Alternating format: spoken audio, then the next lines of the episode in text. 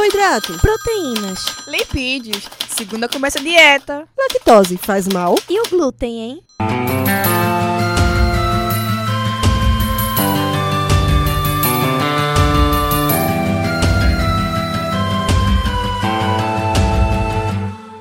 Começa agora mais um Alimenta Cast.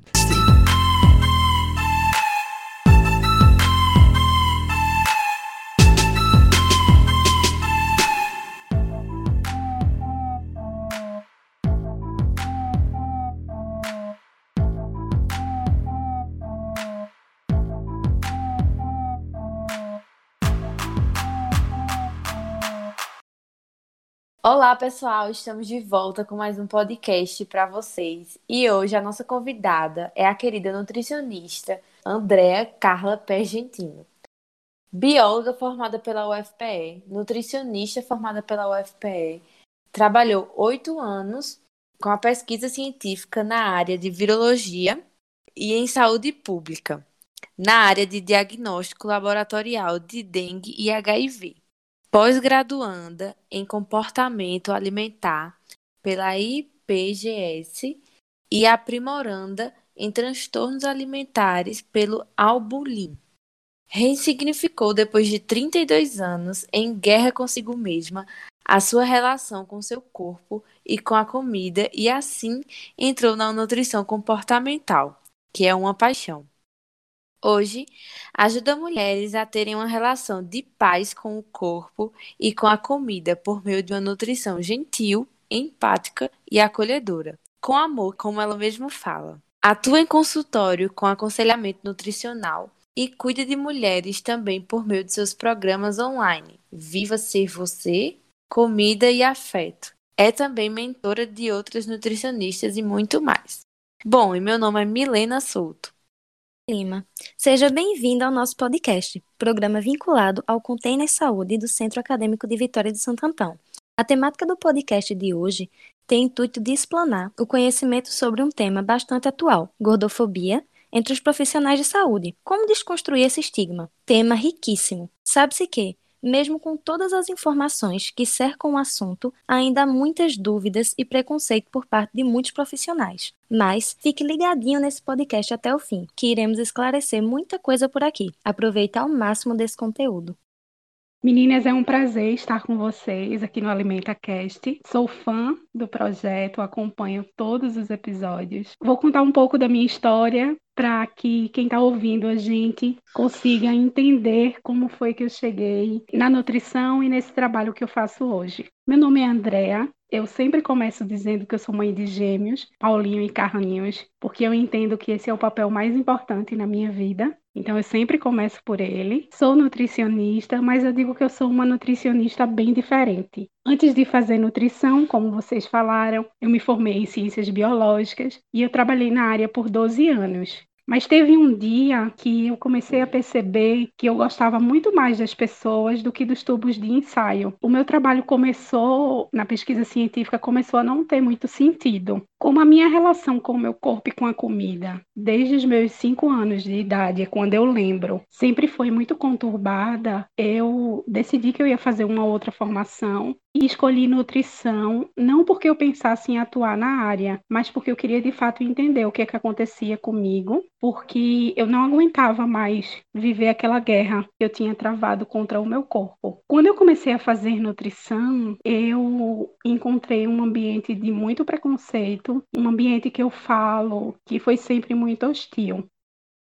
E foi ali que eu entendi que eu não ia só aprender sobre o que acontecia comigo, mas que de alguma forma aquilo me levaria sim a uma atuação profissional, porque sempre que eu compartilhava minha história, eu encontrava mulheres que também estavam sofrendo caladas. Quando eu entrei na nutrição, pouco antes de entrar, eu tinha começado o que foi a minha última guerra com o meu corpo. Porque um dia eu estava saindo da escola com os meus filhos, na época eles tinham 3 para 4 anos, e um deles, no caminho de casa, me disse que eu era a mãe mais gorda que tinha na escola deles. Embora eu entendesse que eles não tinham talvez a idade para pensar aquilo, que certamente eles ouviram isso de um adulto, aquilo foi muito forte para mim, foi muito difícil ouvir aquilo e perceber que o meu filho talvez me enxergasse daquela maneira. E nesse mesmo dia eu comecei a minha última dieta e talvez a mais restritiva de todas elas. Eu fui comendo cada dia menos, cada dia menos e me exercitando cada vez mais. Então, o que começou como meia hora de atividade, um mês depois já eram três horas de atividade por dia, sempre comendo o mínimo necessário para conseguir ficar em pé e fazer atividade física. E nesse tempo, em seis meses, eu perdi 50 quilos. Eu acreditava que quando eu perdesse esse peso, quando eu perdesse bastante peso, eu iria me sentir bem aquilo que meu filho tinha dito não ia me doer mais de nenhuma forma. Mas não foi isso que aconteceu. Mesmo tendo perdido todo esse peso, eu ainda não estava mais em paz com a minha aparência, eu não me sentia bem,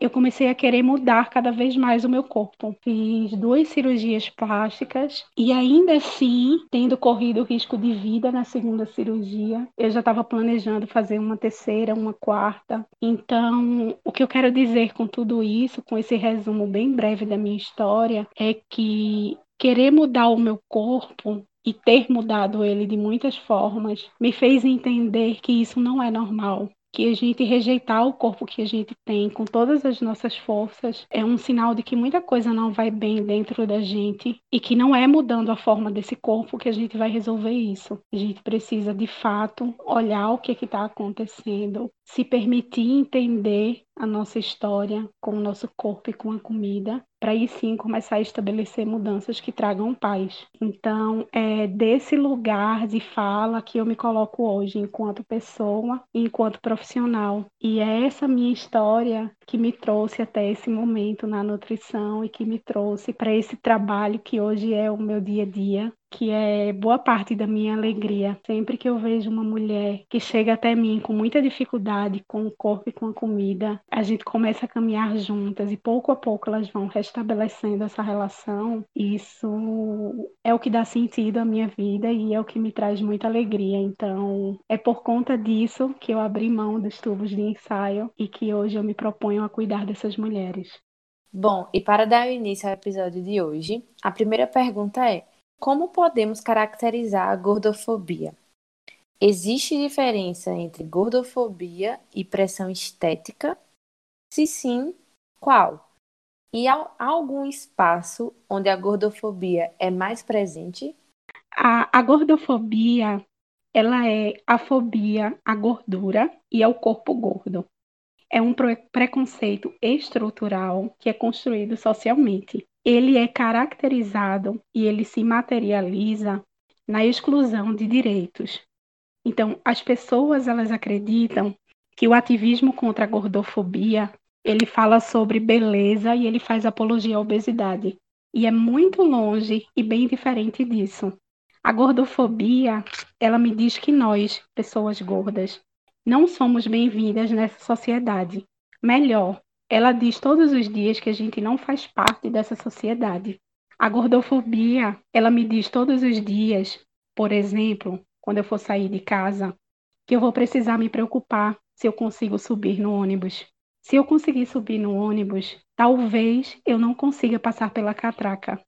E ainda que eu consiga passar, provavelmente eu vou fazer a viagem em pé, porque não vai ter uma cadeira que me acomode de uma maneira confortável. A gordofobia, ela me diz que o cinema e o teatro não foram feitos para as pessoas gordas e que essas formas de lazer não nos cabem. A gordofobia, ela também me diz que muitas empresas vão rejeitar o meu trabalho, embora eu seja um excelente profissional, e não importa o quão capacitada eu seja enquanto pessoa. Profissionalmente, eu não vou ser aceita porque eu sou gorda. A gordofobia, ela me diz que eu vou ter dificuldade de comprar roupas que vistam o meu corpo de maneira confortável e que tenham um preço justo e acessível para mim e para todas as outras pessoas gordas. A gordofobia, ela me diz que se eu tiver um problema grave de saúde E se eu precisar ser internada hoje, a depender do tamanho do meu corpo, o hospital não vai me receber porque ele não tem leito, não tem maca e não tem equipamentos de exame que comportem o peso do meu corpo. A gordofobia, ela me diz que se eu for ao médico, independente de qual seja a queixa que eu tenha de saúde, ele vai me olhar e vai me dizer: se você emagrecer, melhora. A gordofobia, ela me disse todos os dias, enquanto eu estava na universidade, que, mesmo tendo cumprido todos os requisitos curriculares para estar ali, apenas pelo fato de ter um corpo gordo, eu não deveria estar. A gordofobia, ela fala a todo momento sobre exclusão de direitos. Ela fala sobre a marginalização das pessoas. Ela fala sobre a crueldade e sobre a desumanização da pessoa gorda. Isso é gordofobia. Vocês me perguntaram se existe diferença entre gordofobia e pressão estética. Existe. A gordofobia, ela acontece com as pessoas gordas, apenas com as pessoas gordas. Já a pressão estética, ela pode ser sentida por qualquer um de nós, homens e mulheres. A pressão estética, ela é a necessidade que é internalizada em cada um de nós pela sociedade, mídia, indústrias da beleza e do emagrecimento e redes sociais de adequação a um padrão. A pressão estética ela fala sobre o quanto nos sentimos pressionadas a mudar ou a moldar a nossa aparência para estar o mais próximo possível desse dito padrão estético. A pressão estética, ela faz a gente acreditar que o nosso nariz é grande, que os nossos seios são pequenos ou grandes demais, que o nosso cabelo é feio, que a nossa barriga é grande ou flácida, que o nosso bumbum é pequeno e caído. Ela faz a gente acreditar que os nossos lábios são finos demais, que o nosso rosto não é harmônico, que as nossas sobrancelhas não são simétricas o suficiente e não tem a quantidade de pelos suficientes.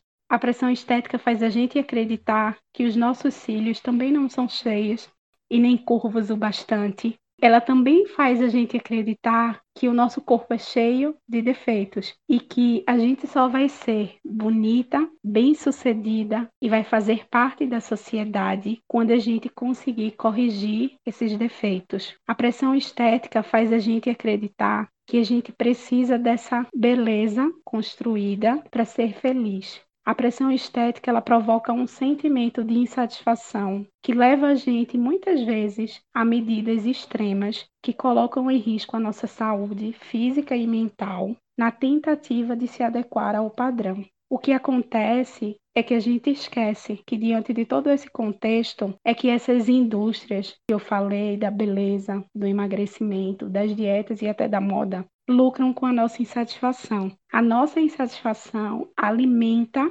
essas indústrias. A gente começa a comprar procedimentos estéticos e milhares de produtos de beleza. Começamos a fazer dietas restritivas, tomamos medicamentos para emagrecer e bombas para moldar o nosso corpo, acreditando que a gente está comprando felicidade e saúde. Isso é uma grande mentira, mas contam essa mentira todos os dias e a gente acredita nela todos os dias. Sendo assim, a pressão estética ela pode doer em cada uma de nós, mas a gordofobia, ela e exclui apenas as pessoas gordas.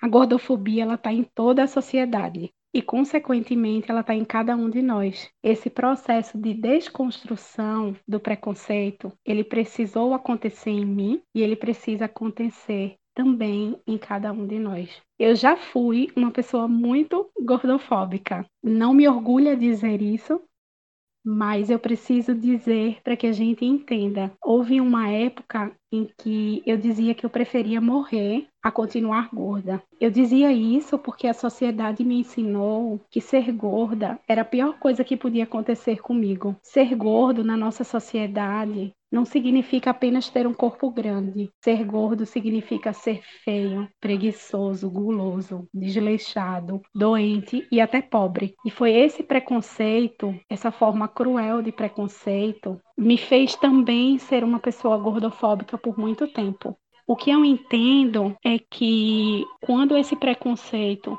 ele começa a, a ser estratificado, ele fica ainda pior e ainda mais cruel, E o que é que eu quero dizer com isso? Que quando uma pessoa é gorda e ela mora, por exemplo, em um condomínio de luxo, é, quando ela tem um carro confortável para se locomover todos os dias, e quando ela tem acesso a roupas do tamanho dela, provavelmente ela ainda vai sofrer gordofobia, mas essa gordofobia ela vai ser, se é que eu posso dizer assim, mais leve. Mas quando a gente passa para os estratos sociais, e se aí eu pego uma pessoa que mora em uma comunidade que precisa se locomover todos os dias pegando vários ônibus, que ganha apenas um salário mínimo para alimentar a ela e a toda a sua família. Se essa pessoa ainda é negra, eu tenho certeza que esse preconceito ele é ainda mais forte, porque ele é a soma de muitos outros preconceitos. Isso acontece também em todas as esferas da sociedade. A gente vai encontrar a gordofobia na nossa família, a gente vai encontrar a gordofobia no mundo dos negócios, na moda, nas escolas, nas faculdades e universidades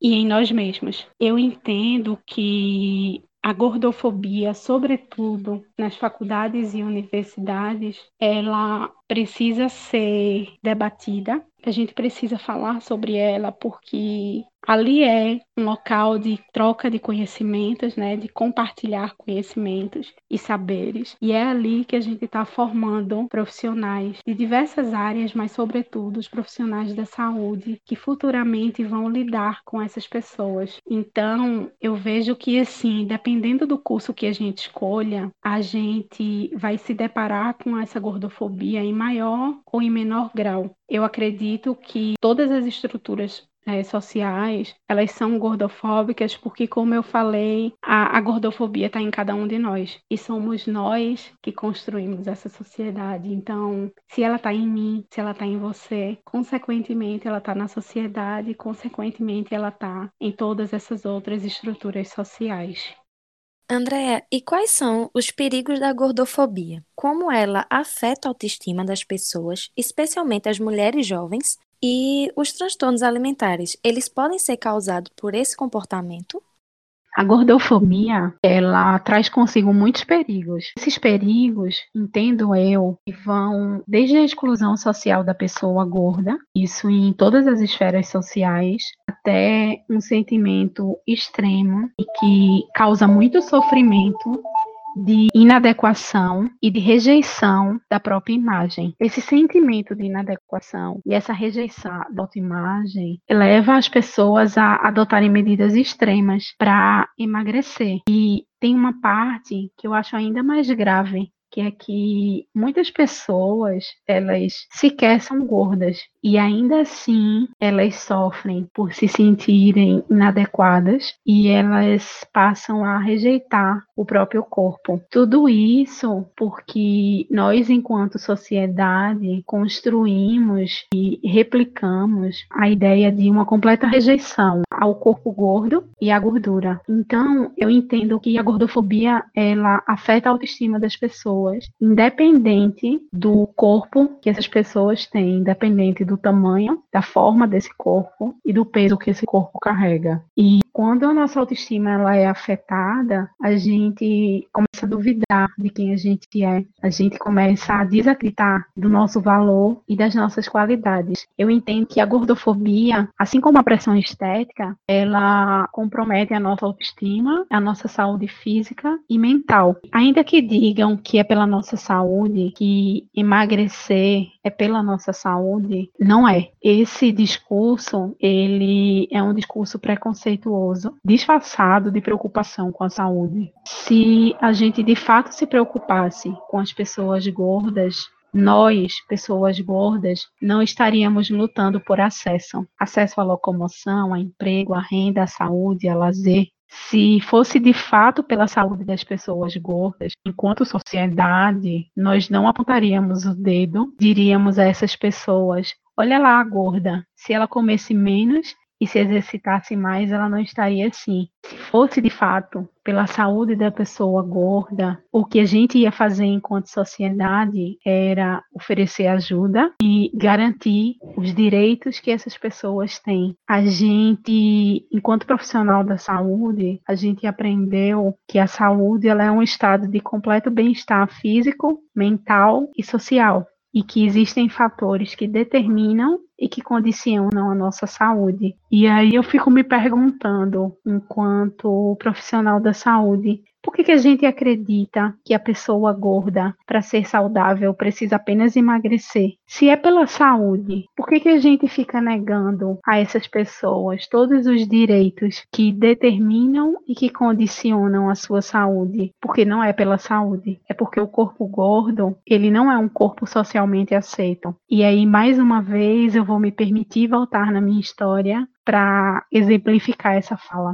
Quando eu perdi aquilo em seis meses, porque eu passei da fome voluntária e decidi como uma louca, eu posso dizer para vocês que ninguém se preocupa com minha saúde. Então, ao contrário, as pessoas elas me aplaudiam, me chamavam de guerreira e diziam que agora sim eu estava muito linda. Os meus médicos, eles falaram que agora eu estava saudável, que eu podia levar uma vida normal. E eu não era mais aquela bomba relógio que estava ali prestes a explodir de tantas comorbidades. E eu estava doente. Eu estava no auge do meu transtorno alimentar com uma relação com o meu corpo e com a comida de muito sofrimento. Eu desmaiava de fome praticamente todos os dias. Eu chorava escondida. Eu sentia muita vergonha e muita repulsa pelo meu corpo. Eu tinha medo da comida. Era um sofrimento emocional que me fez muitas vezes desejar a morte. Isso é saúde? Isso parece saudável? Eu entendo que, ainda que a gente não possa falar que a gordofobia ela causa um transtorno alimentar, porque para que um transtorno alimentar aconteça, a gente precisa da coexistência de três fatores que a gente chama de fatores predisponentes, fatores precipitantes e fatores mantenedores. Eu penso que a gente pode dizer que a gordofobia ela pode precipitar um transtorno alimentar. A gente sabe que muitos transtornos alimentares começam com uma dieta e essa dieta é muitas vezes motivada por conta da insatisfação corporal e da necessidade de se adequar ao padrão estético vigente. E tanto a insatisfação quanto a necessidade de adequação, elas estão intimamente ligadas à gordofobia. O que eu posso dizer para vocês, com a minha experiência, é que os casos de pacientes com anorexia que relatam terem começado uma dieta após um comentário gordofóbico sobre o seu corpo não são casos raros. A nossa sociedade, ela tem tanta fobia ao corpo gordo e estar gordo virou sentimento. Né? As minhas pacientes, elas trazem muitos nos seus diários alimentares a seguinte fala: eu estou me sentindo gorda. E eu entendo que essa fala, ela reflete o medo de engordar, ela reflete também que elas aprenderam o quão ruim é ter um corpo gordo. E tudo isso, entendo eu, que é um prato cheio para precipitar um quadro de transtorno alimentar. Bom, sabemos que a relação da família é importante no processo de reconhecimento do corpo e de uma boa relação com a alimentação desde a infância. Diante disso, como a família pode mudar uma cultura gordofóbica que afeta crianças e jovens gordas? Dentro desse universo da gordofobia, o recorte de gênero e raça são importantes a serem discutidos? E as redes sociais, Andréa, como podem contribuir para este contexto? Sim, a relação da família ela é imprescindível para um processo saudável de reconhecimento do corpo e de aproximação dos alimentos e de construção dos hábitos alimentares. É importante a gente lembrar que a nossa relação com os alimentos, ela começa quando a gente ainda nem nasceu, lá no útero da nossa mãe. A relação que a nossa mãe teve com a comida e a maneira como ela vivenciou os seus sentimentos começa a moldar a relação que nós vamos ter com a comida e com os nossos sentimentos. Depois, quando a gente nasce, outras questões relacionadas ao nascimento, ao momento do parto, relacionada ao desmame precoce, se ocorrer esse desmame, e até a maneira como somos amamentados, a maneira como quem cuida de nós se relaciona com a comida e com o seu próprio corpo, tudo isso pode fazer parte desse processo de é, construção de quem a gente é, da nossa autoimagem e de como a gente come. Eu diria mais, pode fazer parte não. Com certeza, tudo isso faz parte desse processo de construção de quem a gente é. E eu entendo que é por isso que a família ela tem um papel primordial na desconstrução de todos os preconceitos que são disseminados na sociedade. Dentre eles, aquele que a gente está conversando hoje, que é a gordofobia. Eu penso que, enquanto família, para a gente mudar essa cultura gordofóbica, a gente não só pode, como a gente deve formar cidadãos mais conscientes dos seus valores e mais críticos quanto a tudo aquilo que eles consomem e tudo que eles recebem sob a forma de imposição, porque o padrão estético ele é uma imposição né? e a gente precisa de criticidade para aceitá-lo ou não. Então, eu penso que as crianças que crescem entendendo que o valor delas não está no corpo e que elas têm muito mais que apenas uma aparência, elas conseguem ter um olhar mais gentil para com elas e, consequentemente, para com os outros. A, a criança que cresce entendendo que o valor dela não está no corpo que ela tem e nem na sua aparência, elas certamente conseguem entender e aceitar as outras pessoas com os seus corpos, porque elas sabem que as outras pessoas também não são só aquele corpo. Então, é, eu penso que desde quando eles ainda são muito pequenos, a gente pode empoderá-los das suas qualidades. A gente pode, por exemplo, é, começar a sair daquela fala, daquele discurso mais superficial, de sempre dizer para tudo que a criança faz que é lindo. Né? Se a criança faz um desenho, a gente diz que é lindo. Se a criança arrumou o quarto, é lindo. Se a criança tirou uma boa nota, é lindo. Eu penso que a gente pode explorar o que a criança fez. Se ela fez um desenho, a gente pode convidá-la a descrever o que ela fez naquele desenho, por que, que ela escolheu desenhar aquilo que está ali no papel. E a gente pode convidar ela a pensar com a gente. Se ela arrumou o quarto, a gente pode agradecer porque ela ajudou numa atividade do dia a dia. E isso vai, por exemplo, me deixar menos cansada enquanto mãe. Se a criança tirou uma boa nota, eu posso elogiar o empenho dela durante a fase de preparação para aquela prova.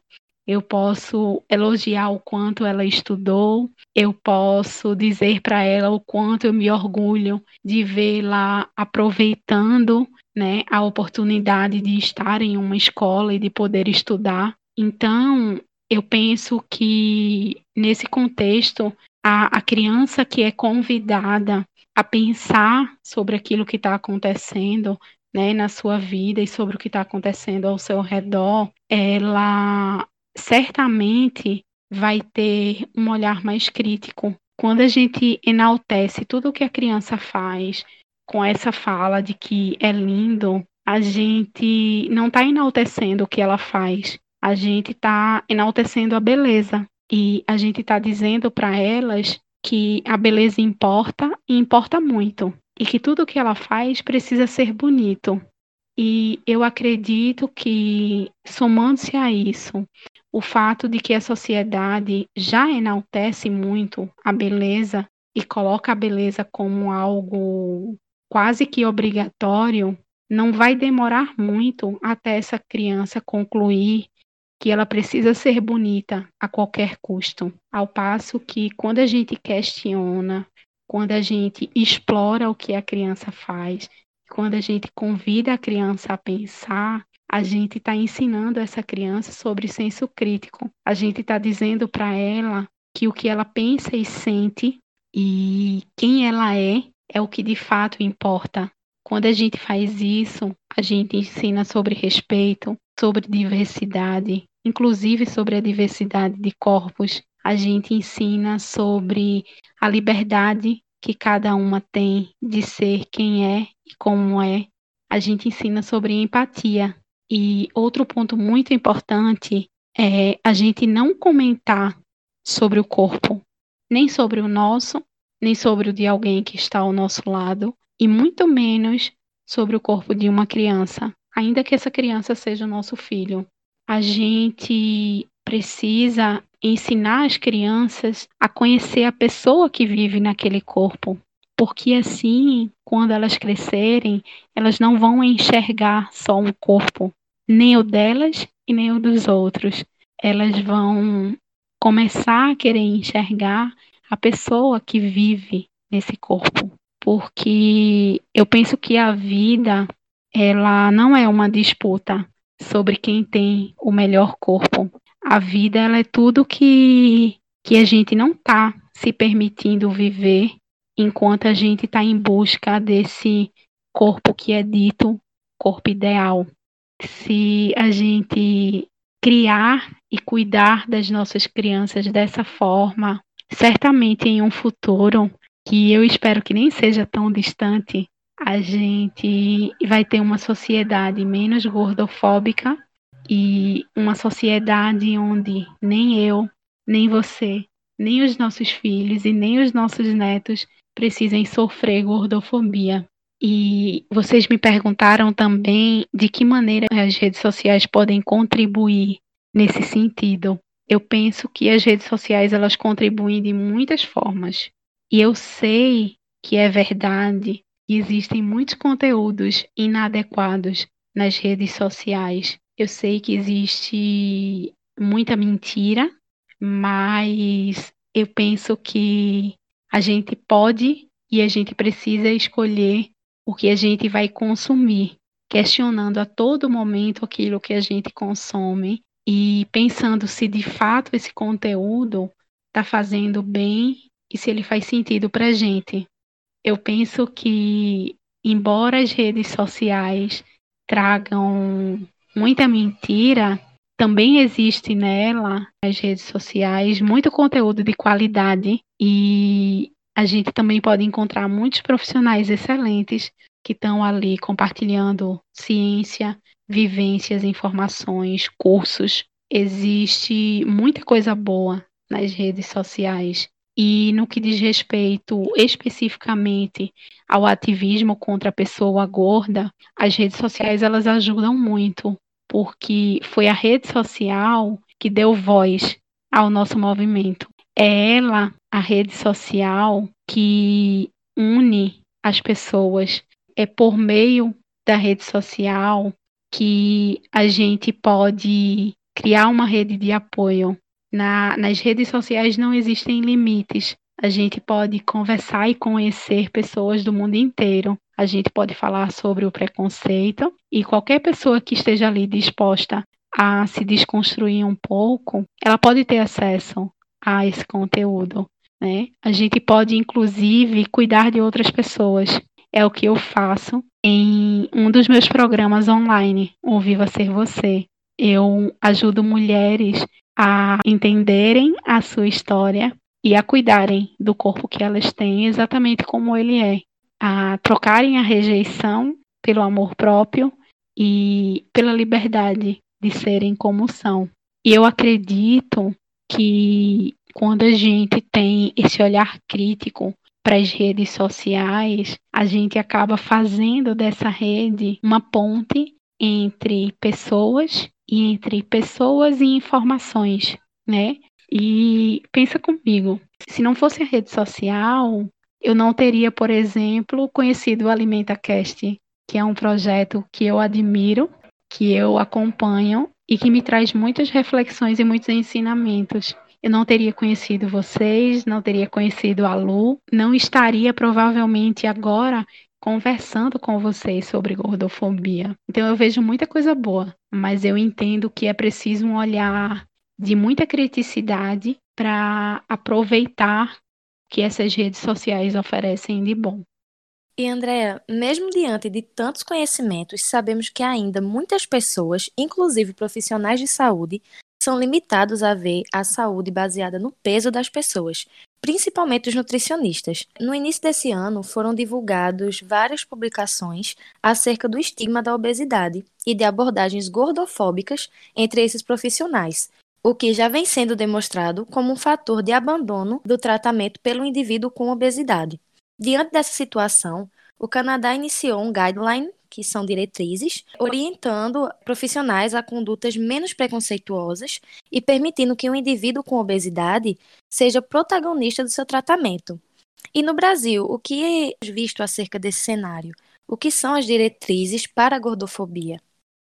O que a gente tem visto no Brasil, eu penso que é uma formação ainda muito engessada e que está totalmente impregnada pelo modelo biomédico e que por conta desse modelo, nós profissionais da saúde, sobretudo nós nutricionistas, aprendemos a, a classificar por meio do IMC as pessoas em saudáveis, entenda-se por magras, e doentes, entenda-se por gordas, e a tratar as pessoas doentes, ou seja, emagrecer as pessoas gordas. Só que a gente esqueceu que Primeiro, o IMC, ele é um índice que foi criado no século XIX e ele tinha por fim auxiliar nos estudos populacionais. Então, quando a gente usa o IMC para classificar a saúde das pessoas, a gente está negligenciando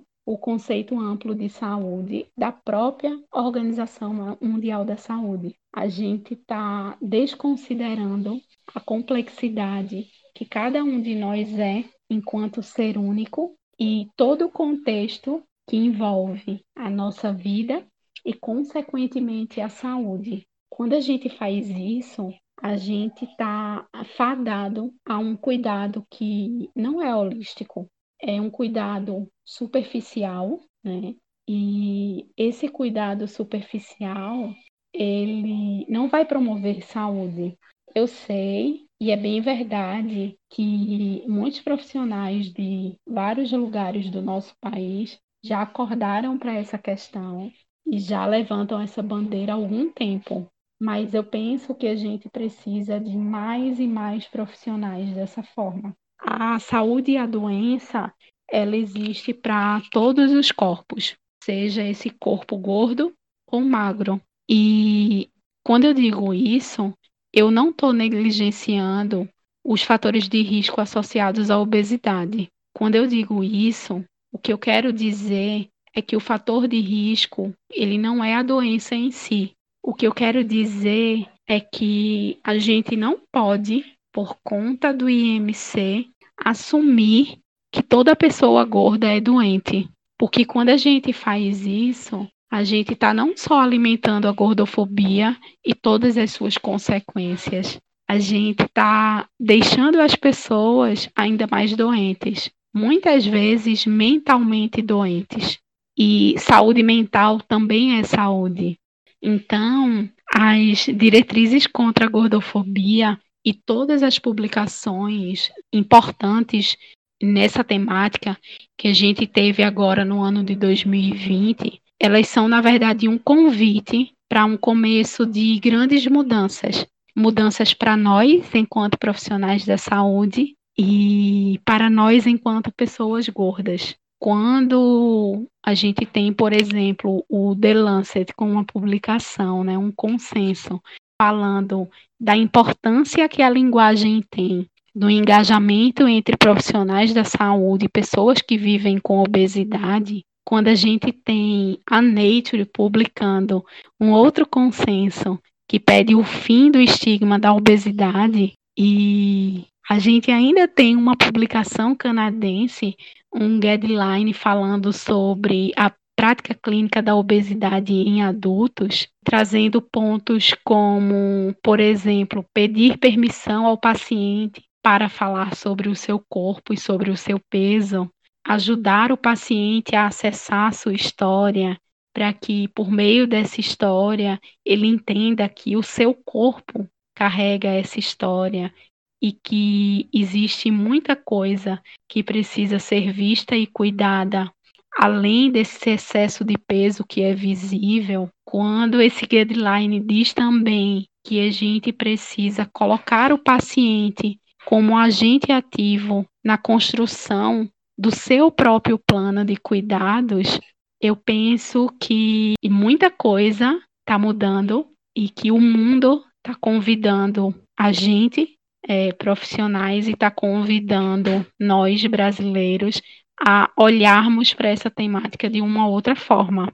E isso mostra para a gente que a gente errou enquanto profissionais da saúde. E tudo bem ter errado porque a ciência ela descobre outras coisas e ela se transforma todos os dias.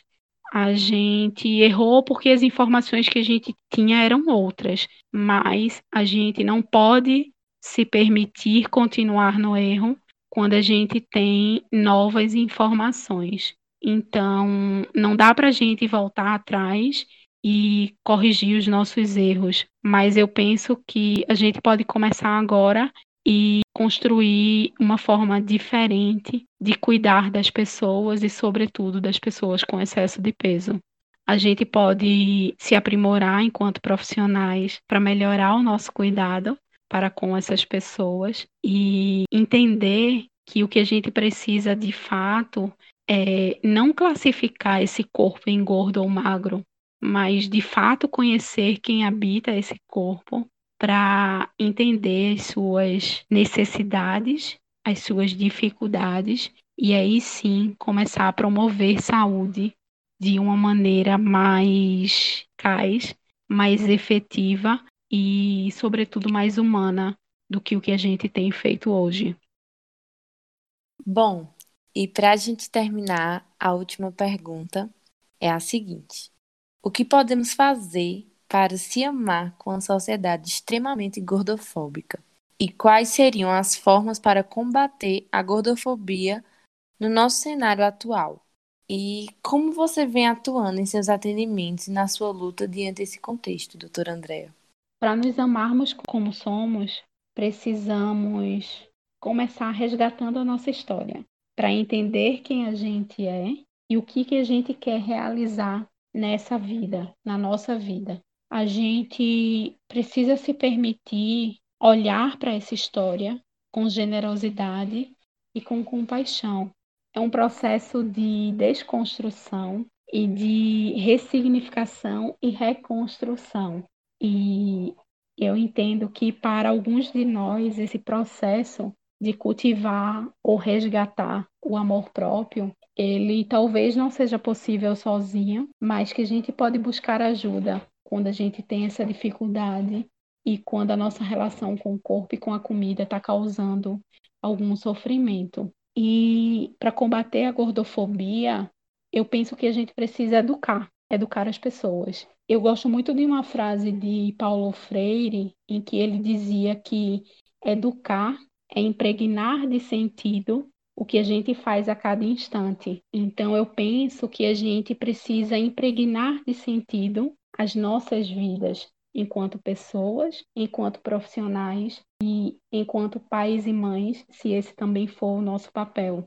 Foi quando a gordofobia é, mais me doeu que eu entendi que eu não ia combatê-la brigando, gritando e muito menos apontando o dedo e dizendo: olha lá, aquela pessoa é gordofóbica, na busca de tentar me defender. Isso não resolve. Eu entendi que eu precisava ser um agente de transformação social. Eu entendi que eu posso ser essa pessoa que vai distribuir essa semente de um novo olhar por onde passar. E é exatamente por acreditar nisso que eu me visto de toda vulnerabilidade e isso não é fácil para compartilhar a minha história e tudo que eu venho aprendendo e estudando sobre o tema, porque eu acredito que sem sentido não tem educação e que sem educação não existe transformação social.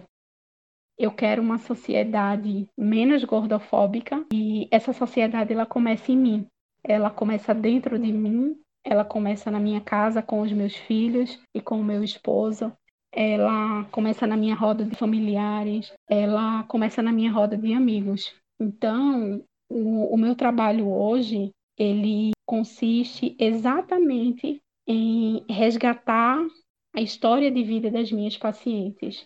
A gente vai percorrendo a história e juntas a gente vai entendendo de que maneira elas pensam o que pensam e sentem o que sentem sobre a própria vida, sobre elas e sobre o seu corpo. E eu digo que se esse processo de reconhecer essa estrada, essa história que trouxe a gente a esse lugar de sofrimento, a gente só vai conseguir fazer o caminho de volta se a gente olhar para essa estrada, se a gente conhecer essa estrada. Então, elas aprendem a entender e a respeitar o corpo que elas têm exatamente como ele é. Elas abrem mão da rejeição que elas sentiam para aí sim começarem a aprender a, a amar e a cuidar desse corpo como sendo parte de quem elas são, né? Como eu digo muito a elas como a casa da sua alma,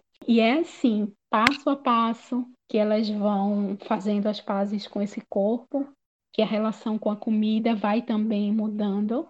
Embora elas cheguem a mim dizendo que elas têm um problema com a comida, eu sempre respondo que quando elas viverem esse processo que eu falei para vocês, elas vão descobrir que o problema não é a comida, mas a maneira como elas se relacionavam com a comida. Ao final do acompanhamento nutricional, elas conseguem entender essa fala porque elas vivenciaram todo esse processo e, de fato, elas encontram um lugar de paz com o corpo e que naturalmente se reflete também em uma relação de paz com a comida. Então, agora iniciaremos o nosso Batecast, que é uma brincadeira do nosso podcast baseada em perguntas rápidas que podem ser respondidas de forma curta. Andréa, qual seria um acontecimento marcante para você durante a sua vida profissional? Tem dois acontecimentos bem marcantes, mas eu vou compartilhar o que eu acredito que vai ser mais útil. Ele aconteceu assim que eu me formei. Eu me submeti a uma seleção para uma vaga em um hospital daqui de Recife. Fiz todas as etapas da seleção, fui aprovada em todas as etapas. Tinha certeza que ia ser chamada para contratação. Passaram-se alguns dias e eu não recebi mais retorno.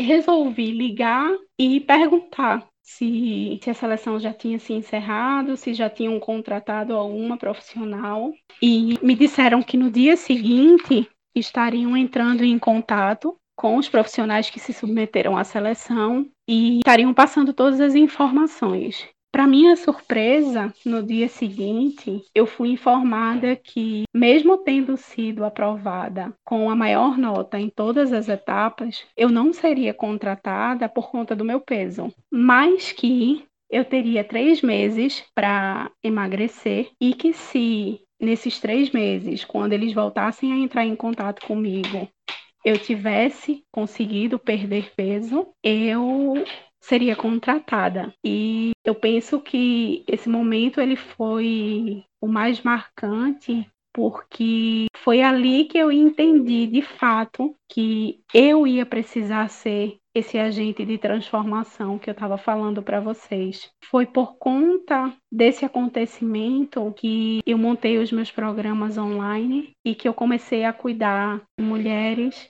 E o que eu posso dizer é que a emoção que eu sinto quando cada uma delas conquista essa relação de paz com o corpo e com a comida, que eu tanto falei, eu consigo entender que esse momento marcante, todos os momentos difíceis que eu passei durante a minha formação, foram, na verdade, uma preparação para eu fazer o que eu faço hoje. Nenhum livro, nenhuma faculdade, nenhum curso vai me ensinar, embora eu entenda que o aperfeiçoamento profissional ele me traz um respaldo técnico, mas eles não vão me ensinar a entender o que as minhas pacientes sentem e a entender a dor delas. Eu sei o que elas sentem, eu sei onde dói, porque eu vivi e eu senti as mesmas dores que elas. Eu sofri o que elas estão sofrendo hoje. E eu penso que é isso que me ajuda a ajudá-las.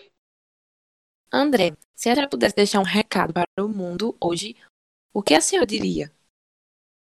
Eu diria: ame o seu corpo, não por causa do físico que ele tem hoje, mas apesar do físico que ele tem hoje. Ele faz coisas incríveis por você todos os dias, a cada milésimo de segundo. Ele mantém você viva. É graças ao seu corpo que você pode abraçar, beijar, conhecer lugares lindos e pessoas incríveis, comer sua comida favorita e tantas outras coisas. Eu, por exemplo, morria de medo de engravidar. Não porque eu não queria ser mãe, mas porque eu não queria passar por mais uma transformação, mais uma mudança com o meu corpo. E hoje, como mãe de gêmeos, eu posso dizer que eles são a melhor parte de mim. Eles são são o meu sorriso, são o meu amor mais profundo, são o sol até naqueles dias mais chuvosos. E cada estria na barriga e nos seios, cada quilo a mais são um sinal de que eu fui a ponte que trouxe eles ao mundo. Então, o seu corpo é a sua morada. Permita-se cuidar dele com respeito e com carinho. Queremos agradecer a presença da nossa querida convidada que norteou esse podcast tão valioso. E também queremos agradecer a você que nos escuta. Meninas, eu que agradeço o convite, o carinho, agradeço não só a oportunidade de poder compartilhar um pouco da minha história e do meu trabalho, mas principalmente agradeço por esse projeto especial que vocês têm. Eu tenho certeza que o Alimenta Cast, por meio do Container Saúde, ele leva não só histórias, mas informação, informação de qualidade e ele alimenta, sim, a nossa alimenta os nossos pensamentos, mas eu penso por todos os podcasts de vocês que eu já ouvi que eles trazem sempre também esse alimento para nossa alma. Então, o agradecimento é todo meu. Muito feliz em ter feito parte. Se cuide e proteja da sua saúde mental. Siga-nos também nas redes sociais, AlimentaCast e arroba Container Saúde. E até o próximo AlimentaCast.